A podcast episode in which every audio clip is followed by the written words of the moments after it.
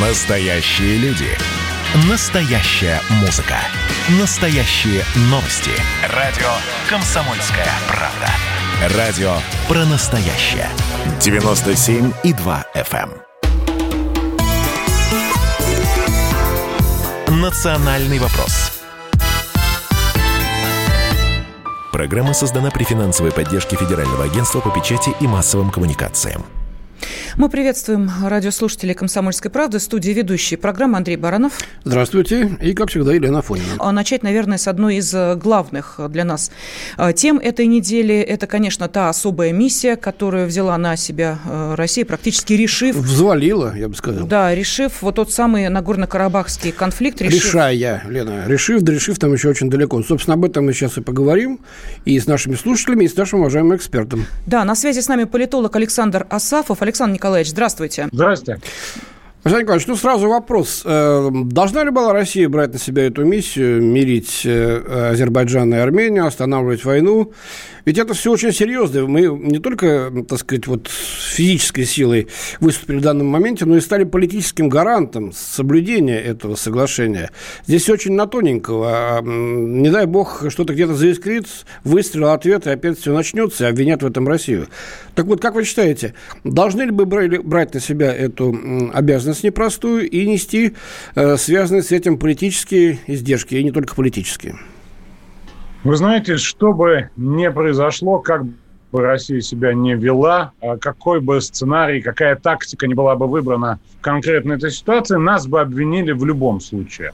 Что касается э, дополнительной ответственности и необходимости вмешиваться, мы с вами прекрасно знаем, что раздавались очень разные голоса, в том числе и такие человеколюбивые, которые говорили, что надо им дать довоевать до какой-то точки, до того, как у них кончатся люди или когда кончатся Э, оружие, ну вот, а потом уже посмотреть на ситуацию, что не надо лезть, пусть они сами разгребают этот конфликт, которому не один десяток лет уже, да, наверное, уже больше сотни, если совсем уходить. А я сразу вас спрашиваю, ну и что, ну и чем плох такой сценарий? Ну и пусть бы они там воевали, многие так считают. Что бы вы ответили? Считали, да, ситуация уже развилась дальше. Вот мое мнение такое, что без э, вынесения там любых эмоциональных оценок, без э, симпатии, антипатии к любой стране, поскольку это э, то, что называется в политике наша зона влияния. Это то, что находится рядом с нашими границами. Это та ситуация, когда конфликт может иметь широкое распространение и на нашей территории, хотя у этого тоже есть там ряд ограничений, ряд обстоятельств. Безусловно, мы должны вмешиваться безотносительно, нравится это критикам, э, э, не нравится это там лоялистам одной или второй стороны, несет ли это какие-то там издержки и риски с точки зрения осуждения э, прогрессивного Запада. В любом случае, это наше дело, увы. Мы, как наследник Советского Союза, все риски, всю ответственность тоже, увы, несем. Несмотря на тот широкий парад суверенитетов, который состоялся да, после Беловежской пущи, мы все прекрасно помним, да, все эти и слова, и действия. Вот, несмотря на все это, сейчас ситуация на евразийском пространстве такова, что гарант безопасности здесь может быть только один, даже да. не местная власть. Но вы знаете, Александр Николаевич, есть много вопросов по поводу э, гарантии безопасности и э, не будет ли угрозы почти двум тысячам человек. Это группировка э, миротворцев, которая сейчас уже частями пере... развертывается, да, да. развертывается там. А но мы сейчас не об этом, мы еще и о гуманитарной составляющей. Вот сейчас с нами на связи специальный корреспондент «Комсомольской правды» Дина Карпицкая. Она находится в Армении. Дина, мы приветствуем тебя. Здравствуй. Здравствуйте, всем добрый день. Добрый день, Дина. Я сейчас прям в Ереване, в центре города, жду. Сейчас скоро начнется очередной антиправительственный митинг. Вот. Там ведь раскрыт заговор с покушением на Никола Пашиняна. Сегодня в ночь был, да?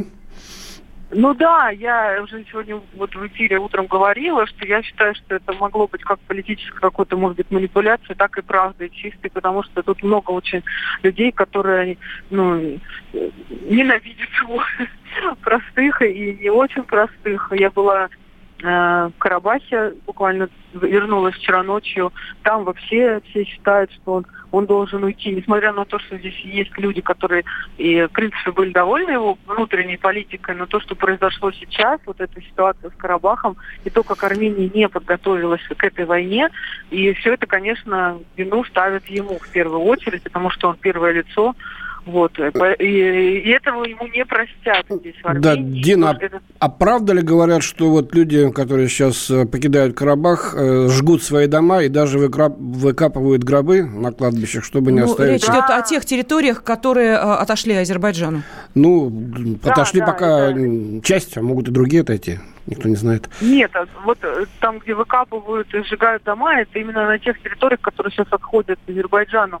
Но я все видел своими глазами, это чистая правда. Я видела целые горящие деревни, я видела, как люди выковыривают э, из э, ну, окна снимают, двери, там крыши, все, что можно вообще увезти, все, что может какую-то хоть ценность представлять, забирают.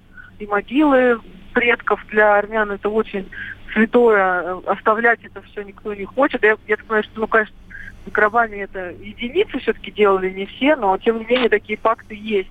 И старинный монастырь в городе Дадиванг, это больная очень сейчас точка для всей Армении.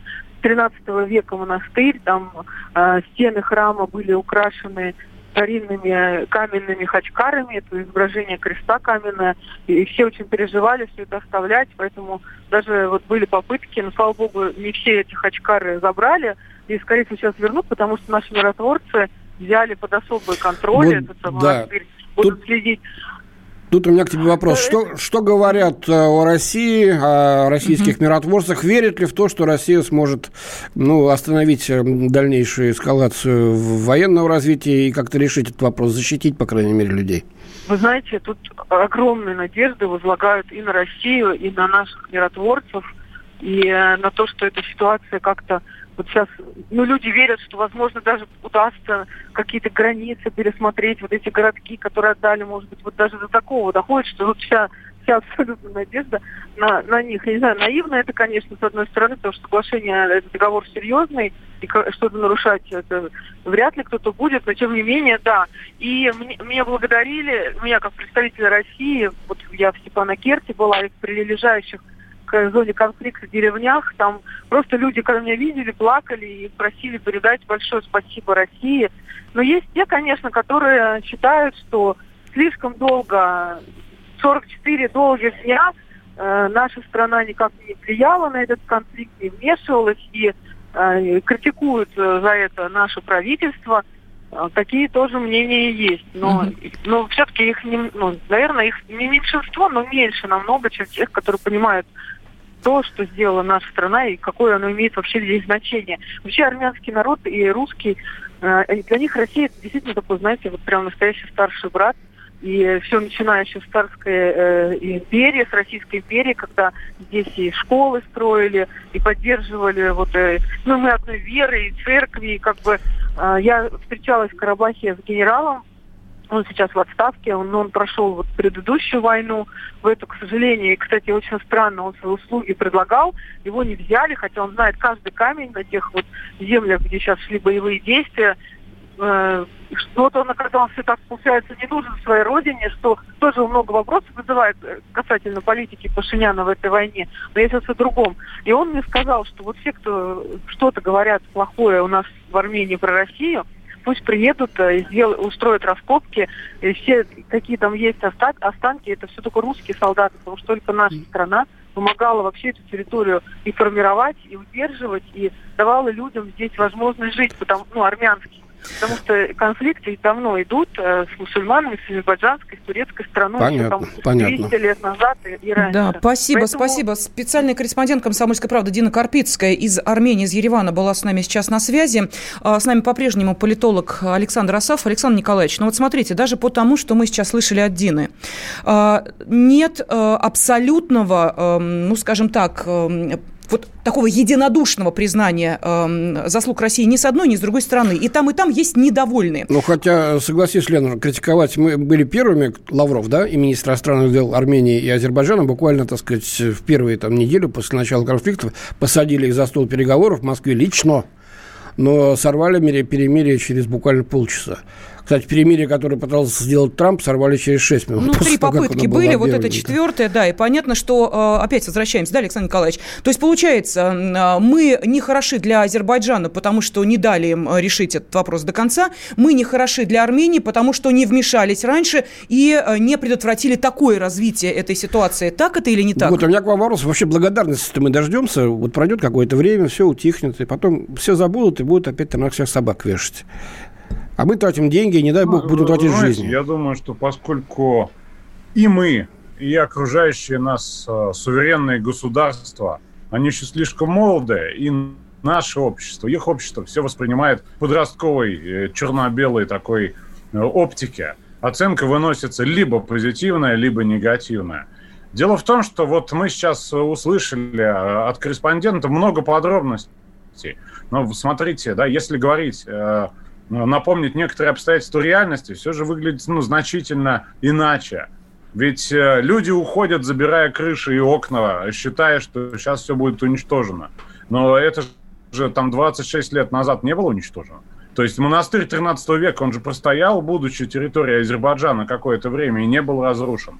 Почему сейчас должна поменяться ситуация? Но это эмоции, да, это те же самые эмоции, которые говорят, «Э, Россия, не вмешивайтесь в нашу политику, мы сами приводим к власти Пашиняна с его э, ориентированностью на Европу и на Соединенные Штаты. Это наше дело. Не смейте критиковать его. Мы хотим ставить памятник нужде. Александр Николаевич, давайте мы сейчас прервемся буквально на пару минуточек и после этого продолжим разговор. Национальный вопрос. Георгий Бофт. Политолог, журналист – магистр Колумбийского университета, обладатель премии «Золотое перо России» и ведущий радио «Комсомольская правда». Авторскую программу Георгия Георгиевича «Бофт знает». Слушайте каждый четверг в 17.00 по московскому времени. А что такое деньги по сравнению с большой геополитикой? Мы денег тут не считаем.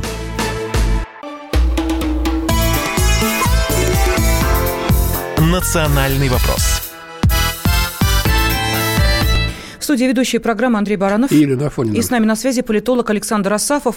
Но мы возвращаемся к тому, о чем Александр Николаевич говорил буквально несколько минут назад. Вот смотрите, э, нам э, пишут о том, что не верю, что ситуация в этой точке Кавказа успокоится. Да, там наши миротворцы, но это не навсегда.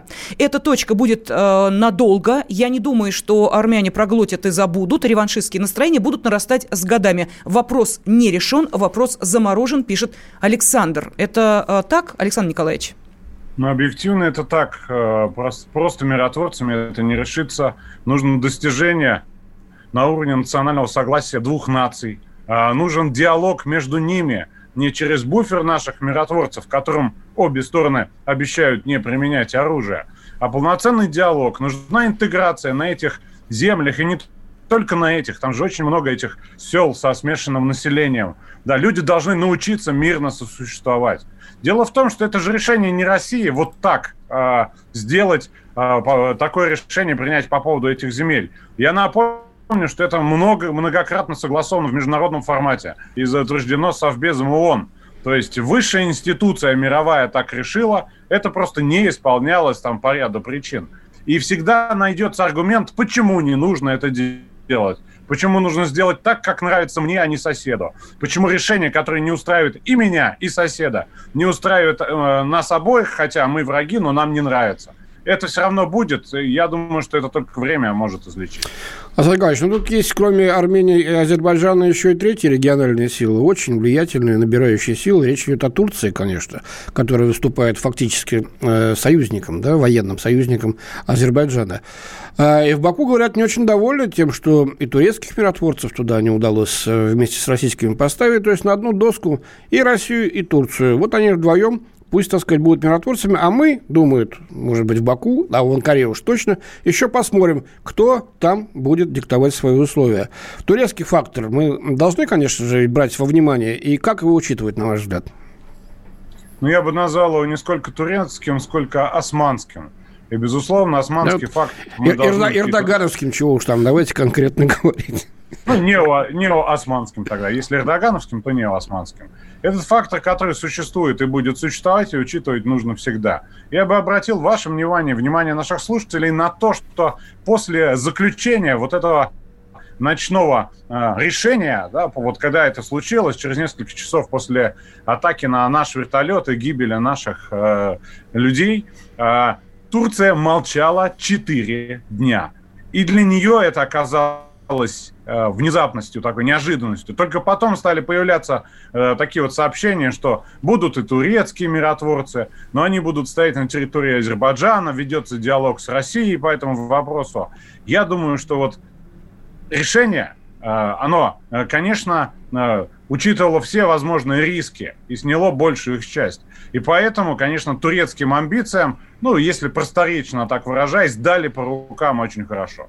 Турция никуда не денется. Турция будет продолжать влиять, но на нас это, для нас это не просто Турция, это не просто Эрдоган со своей там вот этой вечной э, идеей стать больше Мустафы Кемаля Ататюрка, да, закрепиться в истории. Для нас это страна НАТО со всеми вытекающими. Мы как-то об этом постоянно забываем. И поэтому, конечно, военное присутствие Турции, ну, для нас это, мягко говоря, некомфортно, а если попроще, то недопустимо.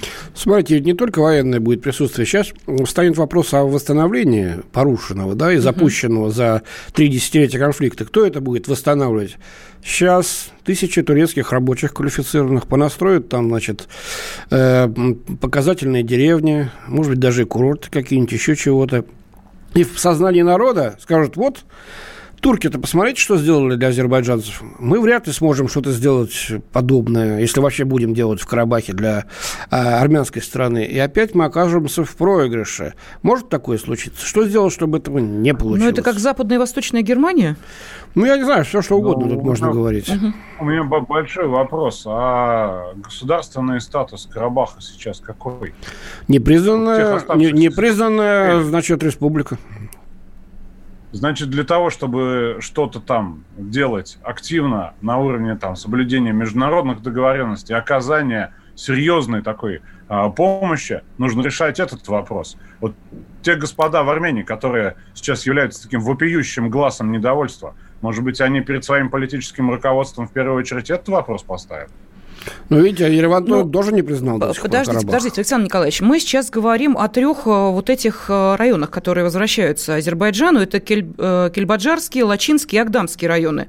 Вот Андрей Михайлович говорил о том, что те люди, вот мы слышали, да, Дина Карпицкая, ведь кто, вот она говорит, из Нагорного Карабаха уходит? Уходит из этих вот как раз трех районов, трех Но зон. они даже Карабаху-то не принадлежали, они были оккупированы Арменией Тем не менее, мы понимаем, да, но население там проживало армянское, армянское да. да. Поэтому вот... А знаю, извините, пожалуйста, да, я вот да. опять, мне приходится вносить такую неприятную нотку правды. Давайте. Давайте, а, давайте. Они эти ли прекрасные люди 20 лет назад выгнали тех, кто, тех азербайджанцев, которые там жили? Не их ли политические лидеры говорили о том, что это регионы-заложники у нас? Просто мы ситуацию как-то однобоко рассматриваем она все, гораздо все правильно, все правильно. Давайте мы слушаем говорит, ваше что... мнение тоже. Пожалуйста, мы... пожалуйста. Но, но говорит, да. да, пожалуйста, вы в эфире, пожалуйста. Мы как раз и говорим да. о этих трех районах, которые будут восстанавливать. И будет восстанавливать, скорее всего, не Азербайджан, а или Азербайджан при помощи Турции. Вот не станут ли они такими показательными? Или, эм, ну, я не знаю, там, территория, рельеф местности не способствует тому, чтобы там делать какую-то э, витрину красивой жизни и показывать непризнанной республике Нагорный Карабах, как может быть, если территория принадлежит Азербайджану мы просто выстраиваем уже некую надсхему. Не-не, будут ли, они обязательно будут это ну, делать. Ну, я вообще этот вопрос Александр Николаевич задала. Давайте послушаем. Александр Николаевич, пожалуйста. Вы знаете, э, э, это, вот это решение, оно лежит сейчас за горизонтом событий. Ситуация еще не разрешена. И э, я так понимаю, Россия взяла на себя обязательство охранять и восстанавливать транспортную инфра- инфраструктуру, вот тот самый Лачинский коридор и в обход э, Шуши э, транспортную инфраструктуру. Это следующий шаг. И это вопрос, ну, уже к людям, да, это не к нам. Мы не должны стараться понравиться кому-то больше, чем это, это старается сделать Азербайджан руками Турции. Да? Мы не должны сейчас бросать все наши силы на восстановление того, что а, сейчас там было разрушено в течение 30 лет, и ни одна армянская власть, которая себя ассоциирует с этим регионом, не прикладывала никаких усилий к восстановлению. Может быть, дать людям все-таки тот самый суверенитет, о котором они постоянно просят, выходя на улицы с плакатами «Россия, убирайся». Понятно. Давайте посмотрим, что нам пишут. Спасибо, кстати, за то, что откликнулись по WhatsApp и Viber. Итак, э, жертвовать Россия не должна. То есть, ну, отвечаем на вопрос, должна ли Россия жертвовать людьми для того, чтобы, так сказать, вот помирить э, две страны. Жертвовать не должна. За каждую жертву жесткий ответ. Кстати, наши вертолетчики еще не отомщены. Э, отправить миротворцев э, не равно жертвовать людьми. Если бы Россия вмешалась раньше, не было бы двух тысяч убитых военных, ну, видимо, э, со стороны Армении и а, а, Азербайджана. Зря подвергаем наших ребят опасности. Все равно и Армения, и Азербайджан повернутся к нам спиной, написано другим словом, да. Не будет никакой благодарности. Турки строят там, куда потом сами заселяются. Это вот сейчас уже на наш последний э, ответ э, реплики, реплики, да. Ну вот есть еще очень много откликов, но я зачитал такие самые короткие, пожалуй. Александр Николаевич, ну вот э, много сейчас говорят о том, что э, э, вот эта фаза конфликта э, была спровоцирована исключительно тем, что Азербайджан почувствовал за своей спиной мощную поддержку. Армения по, может быть, и политическим мотивам оказалась к ответу достойному не готова. Вот скажите, пожалуйста, в перспективе, да, пять лет Э, будут находиться на, э, на территории Нагорного Карабаха российские Продление. миротворцы, да, с дальнейшим да, продлением этой миссии. Э, скажите, пожалуйста, за это время все-таки, вот потому как развиваются события, это страны, которые примирились с реальным положением дел? Или это страны, которые будут накапливать мощь для того, чтобы в очередной раз а, попытаться эту территорию каким-то образом под себя а, подтянуть? Ну, все зависит от того, кто будет у руководства. Я в целом полагаю, что пять лет – это очень небольшой срок для решения этого конфликта, который тлеет десятилетиями. Я думаю, что определенная фиксация произошла в моменте сейчас. А дальше это вопрос политический, это вопрос, а, опять же, налаживания взаимоотношений, которых не было вообще раньше никаких. Но вот сейчас война остановлена и появляется, ну, определенные возможности к этому. Но э, это вопрос очень длинный, э, очень, mm-hmm. очень длинного горизонта. Я думаю, 15-20 лет не ранее можно будет говорить о какой-то стабильности. И вы знаете, доказательство вот тому, о чем вы говорите, э, еще один вот такой замороженный конфликт, это конфликт Приднестровья и Молдавии который, да. в общем-то, как мы понимаем, э, по-прежнему далек от разрешения, но играет очень важную роль, ну, скажем так, да, немаловажную роль в том, что сегодня, именно сегодня происходит в Молдавии. А там второй тур президентских выборов. Мы, ведущие Андрей Баранов и Елена Фонина. Национальный вопрос. Программа создана при финансовой поддержке Федерального агентства по печати и массовым коммуникациям.